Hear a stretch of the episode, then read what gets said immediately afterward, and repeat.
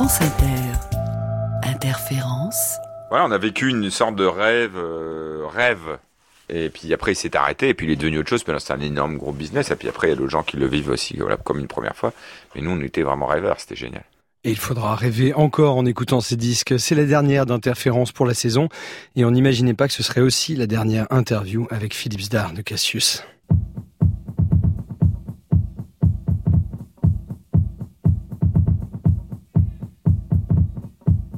Les ondes de moteur basse pour résumer l'importance de celle qu'a pu propager notre invité de ce soir, Philippe Serboneski, alias Zdar, fil conducteur de la production musicale française et internationale hein, ces 20 dernières années, du rap à l'électro en passant par le rock.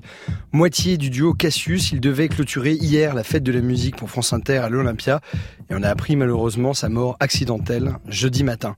L'entretien qui suit a été enregistré lundi dernier et c'était une joie toujours de rencontrer Philippe Zdar.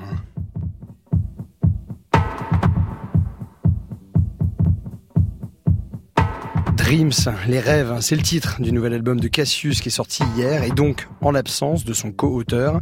Cassius, c'est l'aigle à deux têtes de la touch française avec Hubert Blanc-Francard alias Boombass. Ensemble, ils ont travaillé avec MC Solar, M, Cat Power, les Beastie Boys ou Pharrell Williams. Zdar, en tant que producteur, a inscrit son nom au verso des disques de Franz Ferdinand et de Phoenix, entre autres. Je suis allé rencontrer Philippe Zdar lundi dernier chez lui dans son studio Motor Bass à Pigalle et je lui ai demandé d'où venait le surnom de Zdar. Quand, Zdar Je me souviens encore la première fois que c'est arrivé, c'était un rappeur. Il s'appelait Mickey Mossman, un mec des Démocrates Day, qui, c'était mon nom, mais vraiment nom de plume, et euh, il a commencé à m'appeler comme ça. ça me choquait, mais en fait maintenant, bah, depuis, il y a plein de gens qui m'appellent encore comme ça. J'aime bien l'idée que ce soit un nom de plume, Zdar, pour un musicien. ouais, c'était un peu ça l'idée. Non, mais dans le rap, tout le monde avait des surnoms et euh, disait ouais putain, faut que tu trouves un son. Puis en plus, moi j'ai un nom que j'adore, hein, qui est un très beau nom italien, mais un peu très long à dire. Donc euh, bah, c'est fait naturellement. D'où ce qui vient ce nom italien, Serboneschi C'est euh, c'est quoi? C'est du Piémont?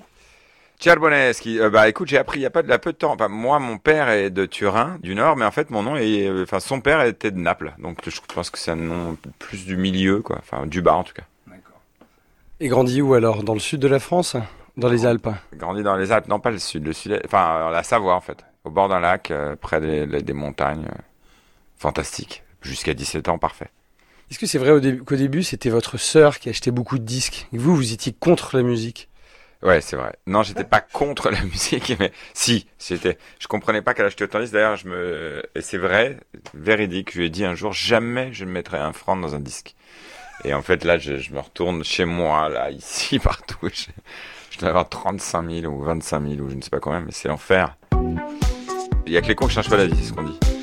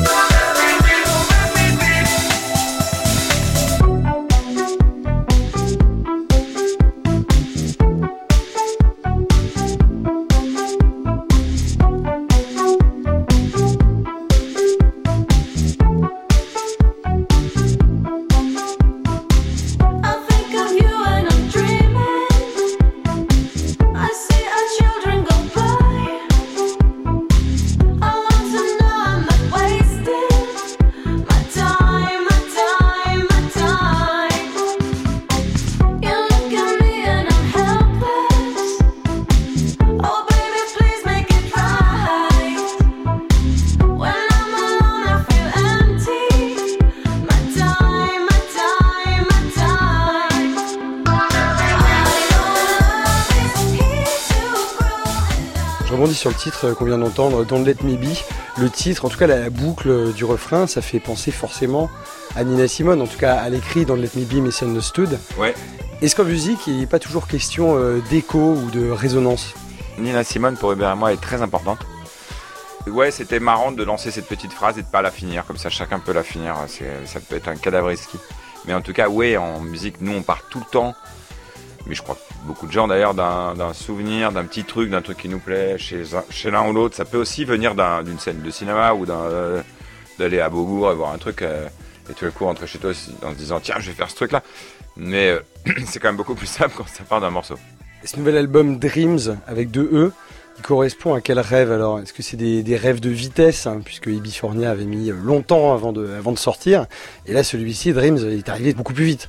Alors, celui-là, il a mis longtemps avant de sortir. Parce qu'en fait, on l'a fini il y a un an déjà. Mais par contre, on a mis très court pour le faire. Ouais, je crois qu'on a tous les deux beaucoup vieilli. Enfin, non, vieilli, tu vois. Vieilli vécu. Et vieilli aussi d'ailleurs. Et je pense, on n'a plus vraiment le temps et on n'a plus envie. Et, puis moi, j'ai plein d'expériences, un studio à côté. Du coup, j'en fais profiter Hubert. Et là, quand je lui ai dit, viens, on fait un disque en six semaines, comme on a fait avec les Franz Ferdinand, il m'a dit, allez, banco, on y va. Traîner au studio et euh, ça, moi, j'en prends plus aucun plaisir. J'ai découvert aussi que c'était anti-musical. J'ai la, force de faire tous les albums avec tous ces gens. Je me rends compte qu'il y a quand même un ordre des choses. Il y a comme une synchronicité quand une musique est finie, elle est prête à sortir, et les gens sont prêts à l'entendre. Et en fait, parfois, on peut rater le coche complètement en, traînant pour des raisons de business, pour des raisons de si, ou refaire le mix 100 fois, ah bah non, le mastering ou la pochette. Maintenant, je suis persuadé que quand le morceau est prêt, il faut le sortir. Avant, il faut, dans la tête des gens, euh, si on voulait changer un truc à la minute, c'était fini à partir du moment où on avait fait les masters, euh, vinyle, la pochette, les trucs. On pouvait plus rien changer là. On peut, euh, jusqu'à le moment où ça uploadé sur les serveurs, changer un truc, euh, euh, se décider, rajouter un morceau par exemple. C'est pas changer, moi j'aime pas trop changer euh, à la fin parce que je trouve c'est toujours un peu chiant. Mais par contre, rajouter dans l'ordre, par exemple Dreams, si on n'était pas en 2019, où on peut tout changer en deux minutes, il serait pas du tout comme ça. Il commençait avec le morceau de fin, le slow, il n'y avait pas le morceau du début, et il n'y avait pas le deuxième morceau comme il est là. Tu vois, tout s'est passé à la dernière minute. Tout d'un coup, on s'est dit, tiens, il y a ce beau morceau, la Summer avec le piano, ça pourrait être une belle intro plutôt que du slow. Et on a mis le Walking in the Sunshine en dernier. Ça, c'est un truc qu'on n'aurait jamais pu faire avant. Et je préfère 100 fois l'album depuis qu'à ça. En fait, je le trouve beaucoup plus. Surtout que c'est comme une mixtape et c'est vraiment un, album qu'on a conçu comme un truc, comme un long voyage qui suit. Euh, sans, ce changement de dernière minute, c'était pas du tout réussi. Alors, vous nous avez envoyé une playlist et le premier titre de cette playlist, c'était celui-là.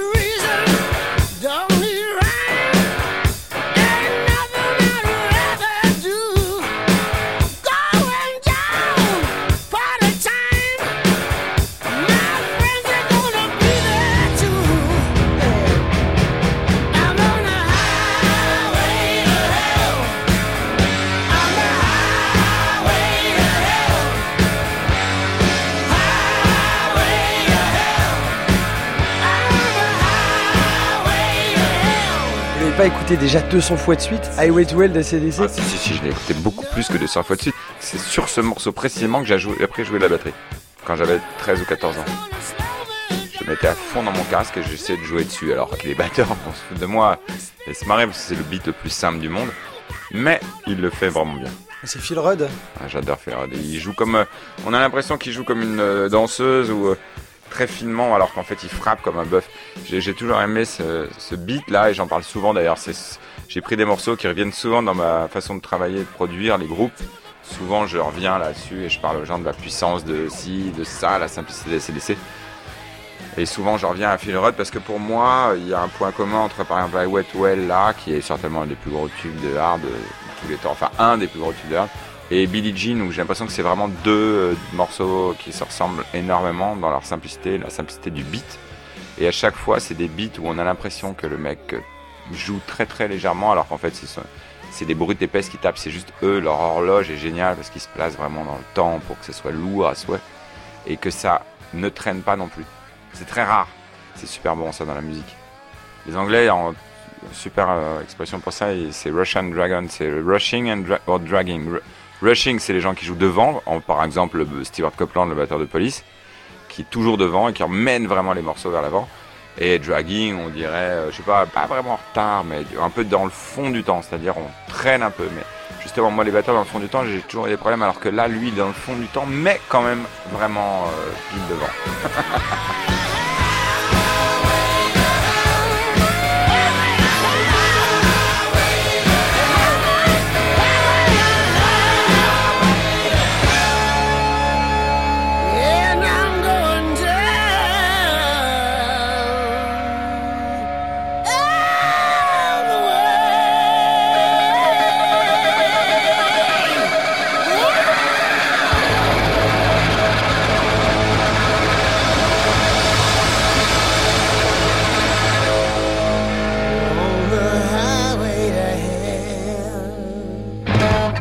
un des points de départ euh, du nouvel album de Cassius, c'est le titre Fame. Et il y a quelque chose euh, dans Fame qui fait penser aux productions euh, de Flash and the Pan. Et là, on en revient aux Australiens. Ah non, mais Fame, c'est carrément un hommage direct à Flash and the Pan. On le dit. Ah merde, on voulait l'écrire sur la pochette, on a oublié de le faire. C'est clairement un hommage. C'est un groupe pour moi trop inconnu et tellement important. C'est George, je crois, qui est, le, grand frère de Malcolm et Angus Young, qui sont les, deux guitaristes d'ACDC. Flash and the Pan, sous ce nom-là, ils n'ont pas eu forcément autant de hits qu'ils méritaient, mais en revanche, ils ont travaillé à énormément, énormément de morceaux. Exactement, et puis surtout aussi, ils ont eu un groupe avant qui a eu des hits, qui s'appelait les Easy Beats.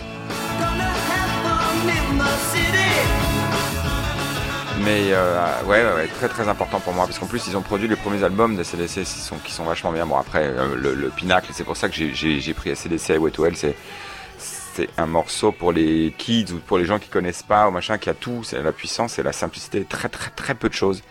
Ça, ça pour moi c'est euh, quelque chose qui est hyper important et que j'ai du mal encore à faire, même ne serait-ce que pour nous, pour la musique. Peut-être qu'on a réussi un tout petit peu plus sur Dreams là, mais c'est vraiment un étalon de la simplicité, de la puissance euh, et de tout d'ailleurs. Euh, c'est un beau morceau.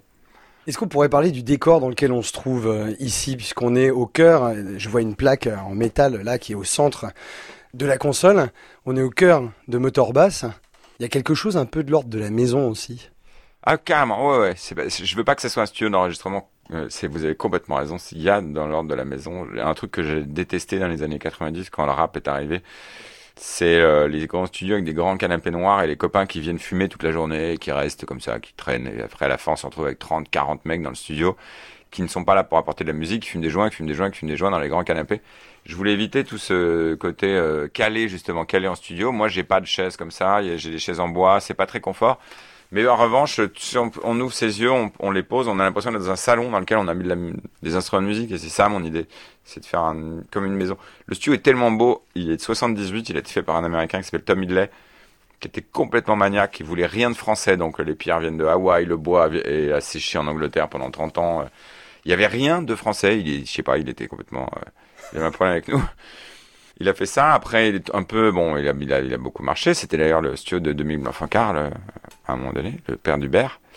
Hubert, il a traîné ses fonds de culotte ici quand il avait 4-5 ans. Et puis après, je l'ai racheté en 99.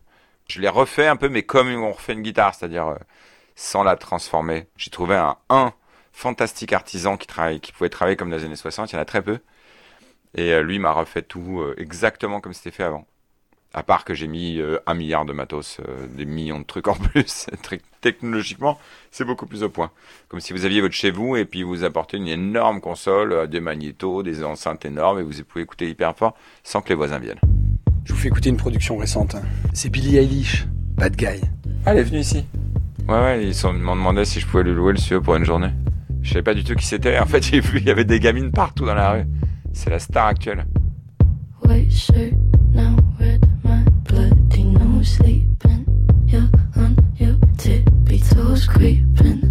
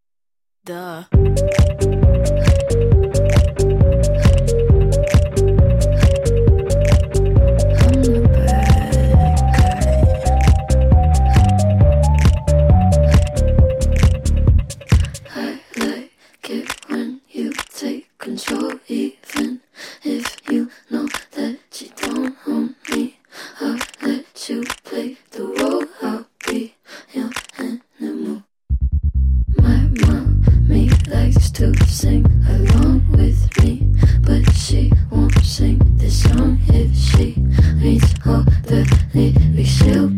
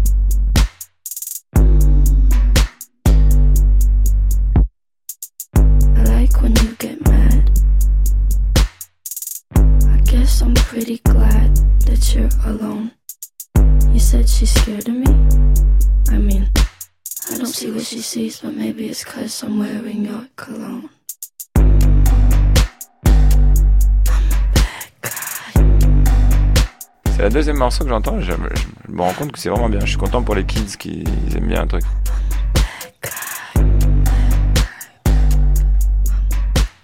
En fait, je connaissais pas. Alors moi, je me tiens absolument pas au courant de rien. J'ai trois enfants. Alors j'ai ma grande fille, heureusement, qui me fait écouter les trucs modernes, etc. Mais sinon, je, travaille tout le temps, donc voilà. Il y a l'autre fois, on m'a dit oui, a Beats qui veulent faire un truc, ils veulent un look de studio. Tu peux louer ton studio. C'est une meuf qui s'appelle Billie Eilish. Billie Eilish. Et euh, je sais pas du tout qui c'était. Ils me disent, tu sais pas qui c'est et c'est comme les Beatles. Pas, tu vois, tout le monde hurle partout. Je suis venu ici, j'ai vu une petite gamine avec les cheveux roses, euh, genre, et puis je me suis cassé direct. J'ai dit, ah bah cool, ils sont contents, ils étaient contents. En fait, je voulais voir, dire bonjour à Zen Love. Et en fait, après, j'en parle et quelqu'un me dit, ouais, putain, mais tu sais que la musique, en fait, c'est bien. Alors que moi, j'avais l'impression que c'était de la pop horrible, comme beaucoup de trucs. Puis alors, j'écoute un morceau que je trouvais pas mal, et là, tu me fais écouter ça, et euh, ouais, je, je suis, bah, je suis trop content le studio à cette fille, et je regrette pas du tout. C'est vraiment bien, c'est euh, même presque impressionnant que quelqu'un chante sur de la house comme ça en Amérique en faisant un truc quand même assez bien. Il y a beaucoup de directions chez Billie Eilish. hein. Je crois qu'elle conçoit la musique euh, vraiment euh, avec son frère. euh, Ouais. enfin, ils font ils font 80% des choses à eux deux. Il y a plein plein de directions. c'est très versatile. Ouais, bah tant mieux. Après, euh, quand les choses sont versatiles, justement, faut faire très gaffe. On est des spécialistes, nous. On a, on sait souvent, je me suis souvent dit que c'était le problème des, des albums maintenant. Et quand c'est réussi, c'est génial. Comme ça, In of the Time, c'est un album versatile, mais il est vraiment réussi. Vous parlez de Prince. hein. Vous avez pensé euh, l'album de Cassius euh, un peu comme un DJ set. On va essayer de faire pareil avec les morceaux que je nous avais proposés. Je voudrais faire écouter ce titre euh, qui est pas très loin de Prince. Ah bah ça, par contre, ça, ça va être difficile de, la, de le couper. Bah, je peux écouter ce morceau pendant 8 heures. Alors on va peut-être. euh, Je me rappelle euh, quand il est sorti, je l'ai mis dans ma caisse. J'ai toujours eu une caisse euh, spéciale écoute. Je pouvais même pas mettre de bagages tellement il y des trucs dans le coffre. Il y a même dans les années 90, j'avais un DAT dedans. Je sortais du studio, on allait tous dans ma caisse avec tous les rappeurs et les machins, on allait écouter les mix. Ce que je voulais juste dire, c'était que ce disque-là, Voodoo de D'Angelo, quand il est arrivé dans ma vie, je l'ai mis dans ma voiture et je pense qu'il est pas, il a pas bougé pendant pratiquement un an. C'était moi, c'était le disque qui, qui m'a fait me dire, waouh, les années 2000 vont être incroyables musicalement. Malheureusement, ça a un peu commencé comme ça, puis c'est pas fini aussi bien. Mais euh, c'est le, le disque le plus important des années 2000, et puis euh, c'est un, un des disques les plus importants de ma vie. À tout niveau, c'est-à-dire l'artiste extraordinaire, le groupe qu'ils ont réussi à monter, tous les gens qui jouent sont, sont trouvés à ce moment-là, et il s'est passé un truc incroyable, un peu comme. euh, dans les albums mythiques, comme on peut dire, euh, comme dans certains albums des Talking Heads, comme on a tous, nous, dans nos albums, euh, des, fans de musique ont tous un groupe qu'ils ont aimé dans les années 70, 80, ou 60 même, ou 50, qui à un moment donné a eu ce moment où euh, tout, s'est synchronisé pour qu'on aille vers le, le paradis musical. Là, c'est le cas. Africa is my descent. And here I'm far from home. Dwell within a land that's meant, meant for many men, not my own.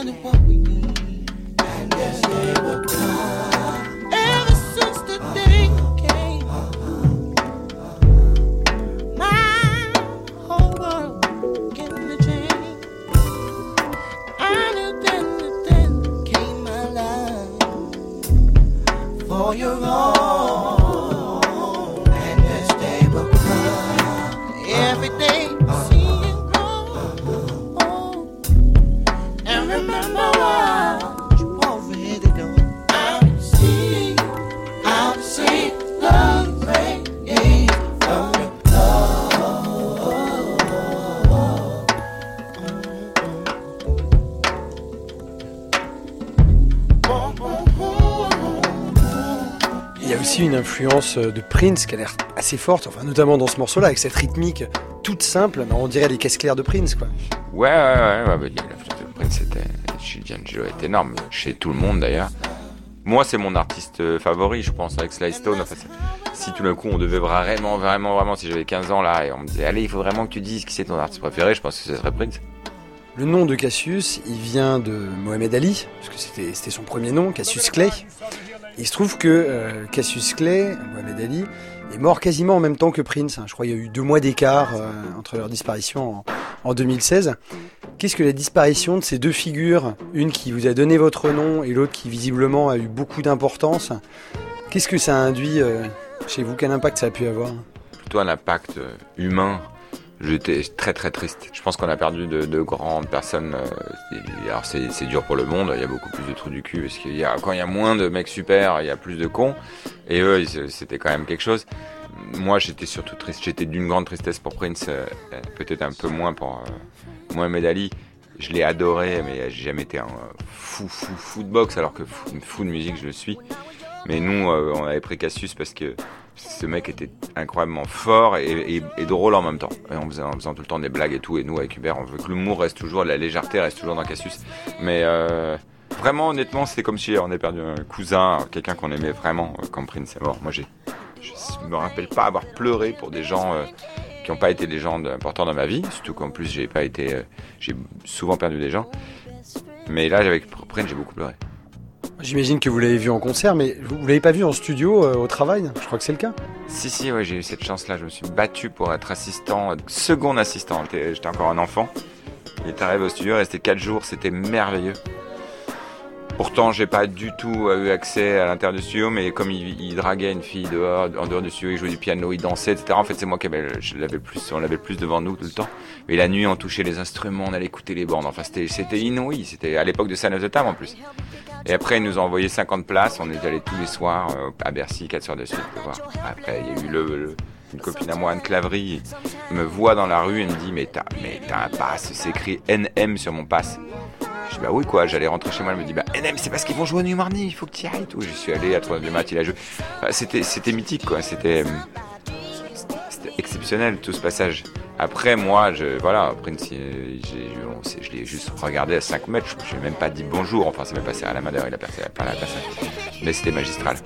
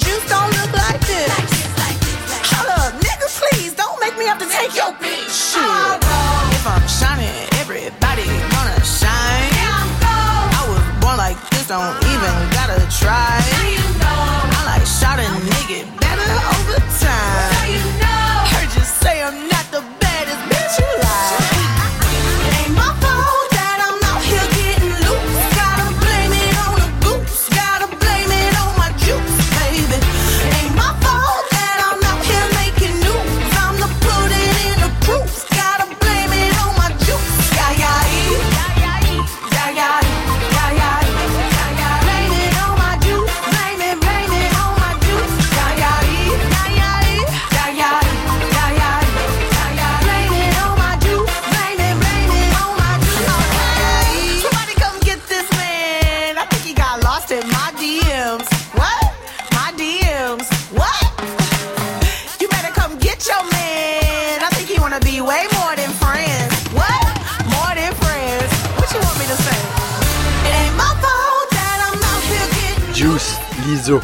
Très efficace. euh, Sans funkadélique quand même un peu derrière. Ouais, on sent beaucoup, beaucoup de gens. On sent beaucoup de trucs. Il y a un truc, euh, ça me fait penser tout d'un coup à Bruno Mars et son gros tube avec euh, Mark Ronson.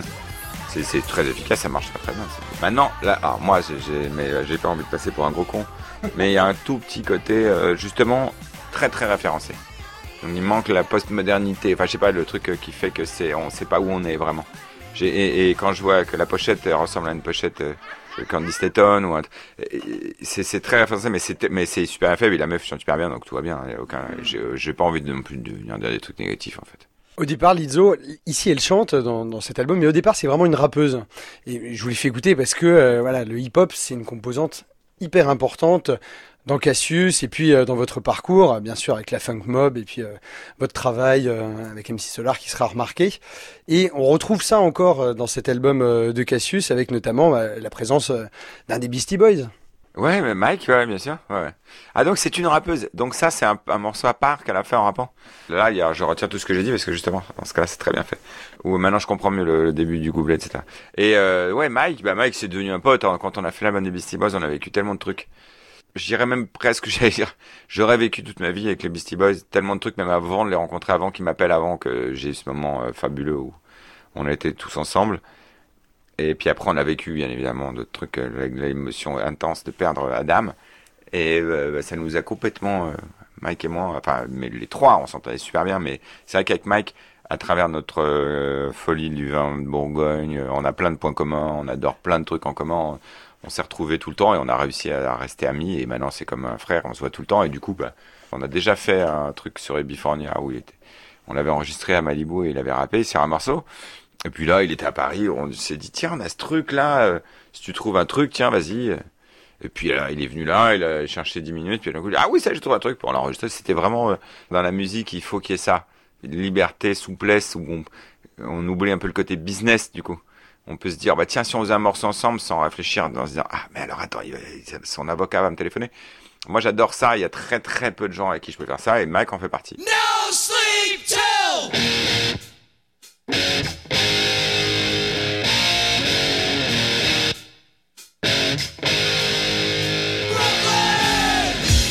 J'ai pas fait gaffe, il était à quel point il était si près de la CDC. Hommage direct à, à CDC, à Aerosmith, à tout quoi. Ah ouais, ouais. Les Beastie Boys, bah, c'est le groupe, euh, quand ils sont arrivés, ils ont tout euh, détruit ma vie. je voulais être un Beastie Boys, quoi. Je voulais même être Adam Yoch. Euh, c'était l'homme à femme, bien évidemment. Rien, je suis allé les voir en concert au. D'ailleurs, j'ai mis, je sais pas, trois semaines à leur annoncer ça.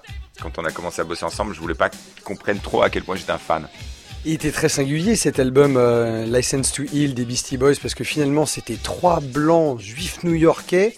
C'était à la fois on mime le rap et on a compris comment ça marche et en plus en, y ajoutant l'énergie du rock.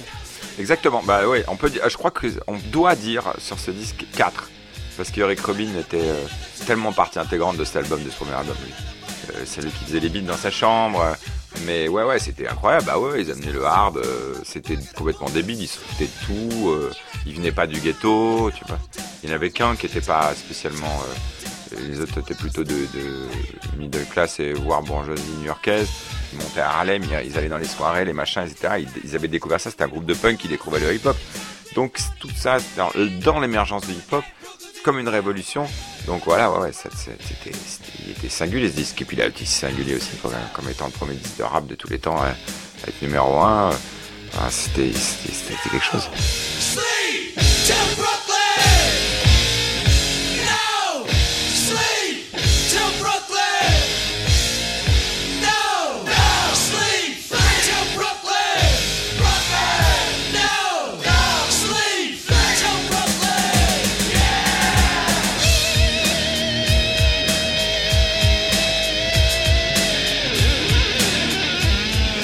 Et comme le faisait remarquer Philippe Zdar, c'est Kerry King, hein, le guitariste de Slayer, grand groupe de métal, qui joue ici les riffs et les solos pour les Beastie Boys. Et puis évidemment, ce titre euh, No Sleep Till Brooklyn, qui faisait lui référence à un album live de Motorhead, No Sleep Till Hammersmith. Pas de métal, mais du rap à suivre dans Interférence. On retrouvera la suite de ce dernier entretien avec Philippe Zdar. Mais tout de suite, Roméo Elvis sur France Inter.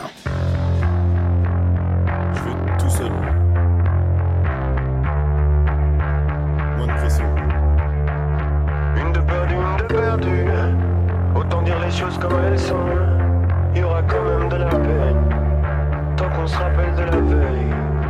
Une de perdue, une de perdue. Autant dire les choses comme elles sont. Il y aura quand même de la peine. Tant qu'on se rappelle de la veille. Et j'étais pas dégoûté. Mais tu m'auras donné raison. À vouloir faire de la merde. T'avais le pouvoir de l'admettre. Et toujours pareil pour les excuses. Désolé, mais toutes mes ex sus.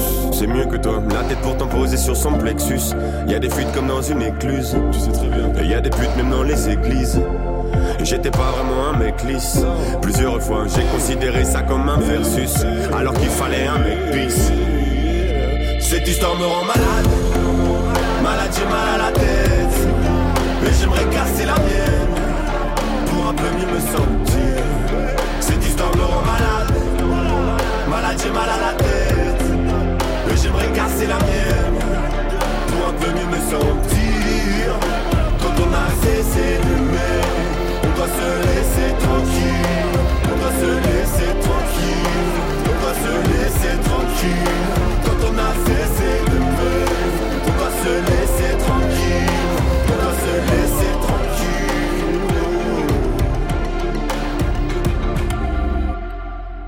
à l'écoute de Roméo Elvis, Philippe Zdar me faisait remarquer qu'il n'écoutait ces dernières années plus du tout de rap, qu'il était passé à côté des changements de style, de Kanye West, qu'il avait découvert et apprécié sur le tard, X-Tentation, et puis on a parlé de production, de rap, et forcément du goût ou du dégoût pour l'autotune.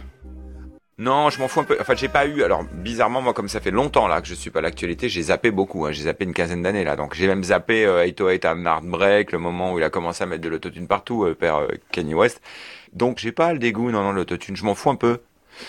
Je trouve que c'est triste pour certains trucs, c'est-à-dire que ça euh, fait que souvent les chansons maintenant, elles ont la même tonalité, les mêmes harmonies, etc. Parce que les mecs vont pas, vont pas chercher plus loin. Mais en revanche, ça a amené quand même des trucs cool. Je crois que l'autotune aide beaucoup les mecs qui savent pas très bien chanter, etc., à trouver des mélodies. Et ça, c'est vraiment génial. C'est exactement comme si on venait râler. Ah bah non, euh, GarageBand, ça fait que des morceaux pourris. Oui, GarageBand a créé un, nombre incalculable de morceaux pourris, mais GarageBand permet à un mec à Besançon de faire un morceau, chose qu'il n'aurait pas fait avant. Où il fallait dans un studio avoir de l'argent, avoir signé chez un label, machin, etc. Moi, je suis plutôt pour euh, le retour à ça, justement, à, à cette nouvelle euh, façon de faire où il y a des milliards de producteurs. Là, que j'écoute là, Romeo Elvis, justement, je trouve ça chambé le morceau. Il est complètement libre et je pense que la liberté, elle est venue du fait que ce soit un mec qui est né avec l'homme studio. Enfin, j'espère, je vais pas découvrir que c'est un vieux gars et tout euh, super pro et très machin. Mais euh, non, non, non, je, je, je- En tout cas, ouais, je trouvais ça hyper cool là, ce que je viens d'entendre. Et puis, je pense qu'il devrait écouter Flash and the Pan, Romeo Elvis, parce que le, tout le début là, quand il a la voix dans le téléphone, on a vraiment l'impression d'entendre ouais. Flash and the Pan. On lui passera le message. Euh, Je reviens à votre liste, ce que vous nous avez envoyé. Il y avait aussi ça. Philippe Zdar, Blake Baxter. Oh là là. Ouais, ouais, ce morceau très, euh, il a été très important pour moi. Je l'ai entendu, très très rapidement dans ma quête euh, de la techno. En fait, si, vous voulez, avec Étienne de Christian, on a découvert la techno dans une rêve un soir et là, notre vie s'était transformée.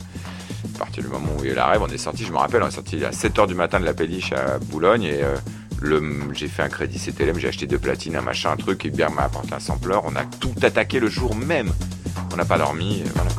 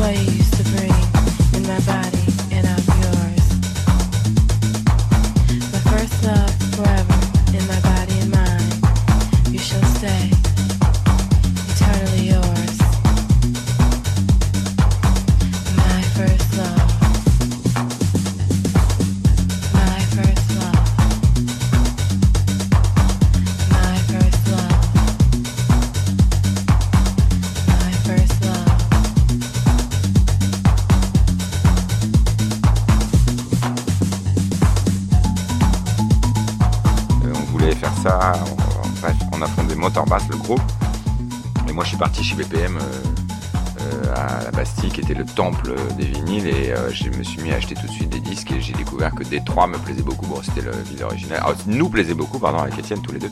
D'ailleurs, Motorbass, c'est le nom qu'avait trouvé Étienne. C'était un hommage direct à Motor City à Détroit.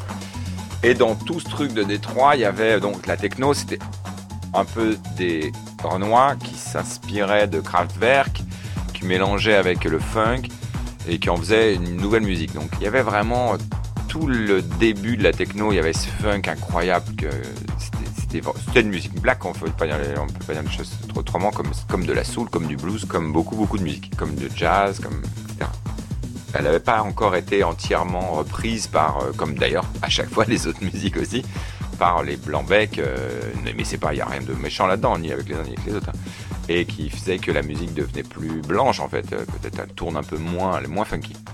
Dans tout ça, moi j'ai toujours un fait pour le, la soul, les chansons sensuelles. Voilà, j'adorais euh, Teddy Pendergrass, j'adorais Marvin Gaye, même quand j'étais plus jeune. Et voilà, et, là arrive Blake Baxter. Je m'en souviens donc, son premier maxi sur Underground Resistance, c'était écrit Blake Baxter entre, en dessous The Prince of Techno. Et moi j'ai The Prince of Techno, je me disais merde, mais c'est le Prince of Techno, c'est- c'est le prince de la techno en fait. En fait, non, j'ai compris après parce que souvent il avait des petites voix comme ça. euh, I'm surprised to see you shit kiss at the door. Give me the good time, don't you want more? J'aurais dû prendre ce morceau-là en fait, le One More Time. En fait, c'était justement le Prince, the Prince of Techno. Il- voulait être le Prince Roger Nelson de la techno.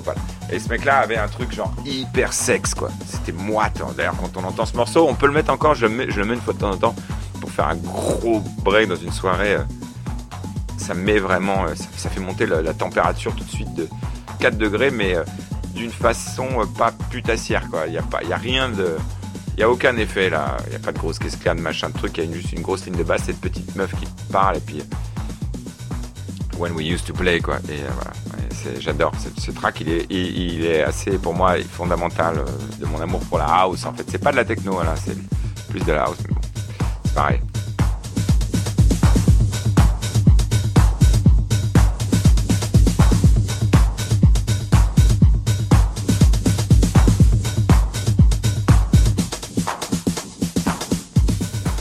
Cette anecdote que Gainsbourg vous aurait appelé un jour l'excité du bocal.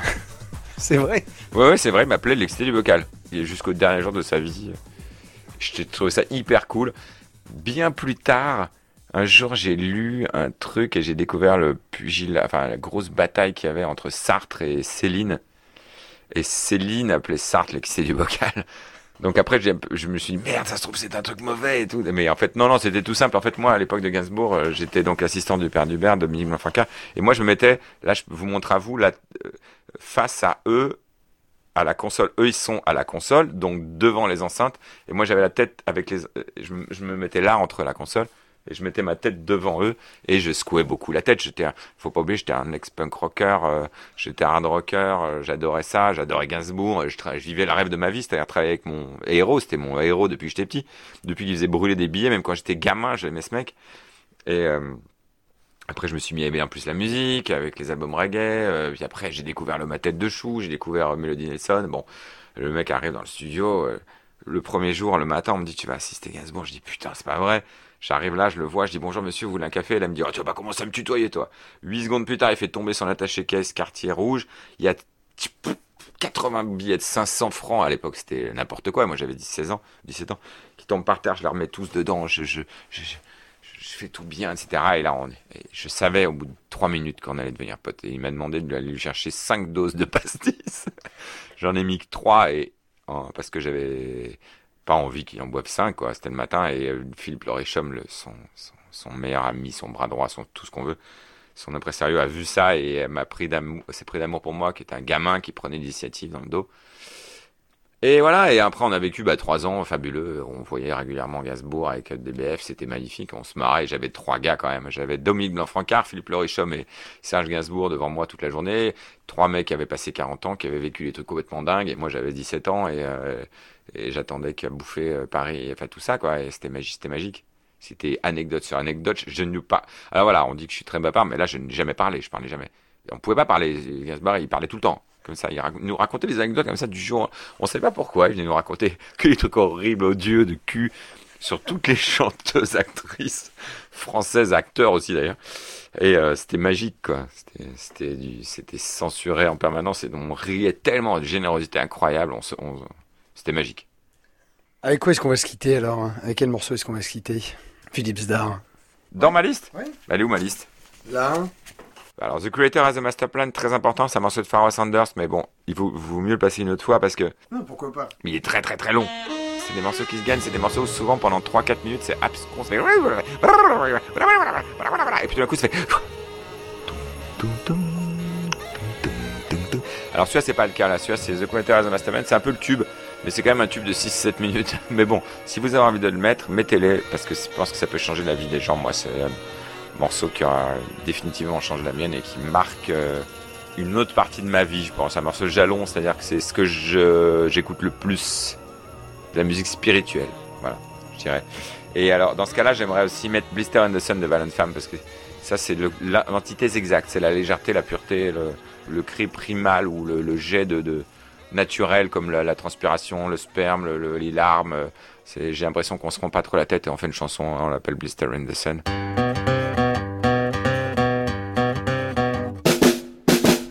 Merci Philippe Zdar. Merci à toi. Merci à vous, pardon.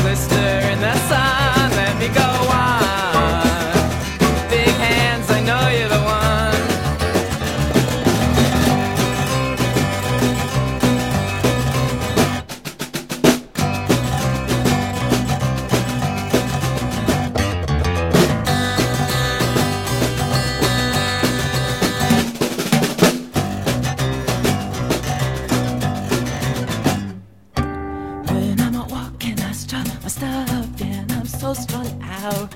I'm high as a kite, I just might stop to check you out. When I'm out walking, I strut my stuff and I'm so strung out. And I'm high as a kite, I just might stop to check you out.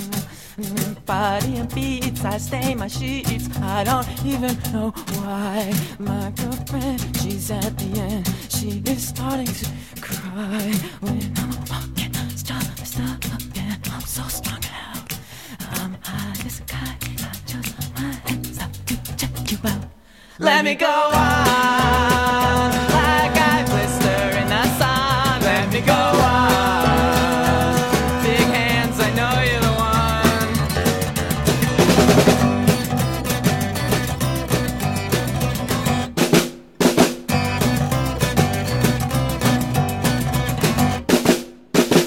one. Okay.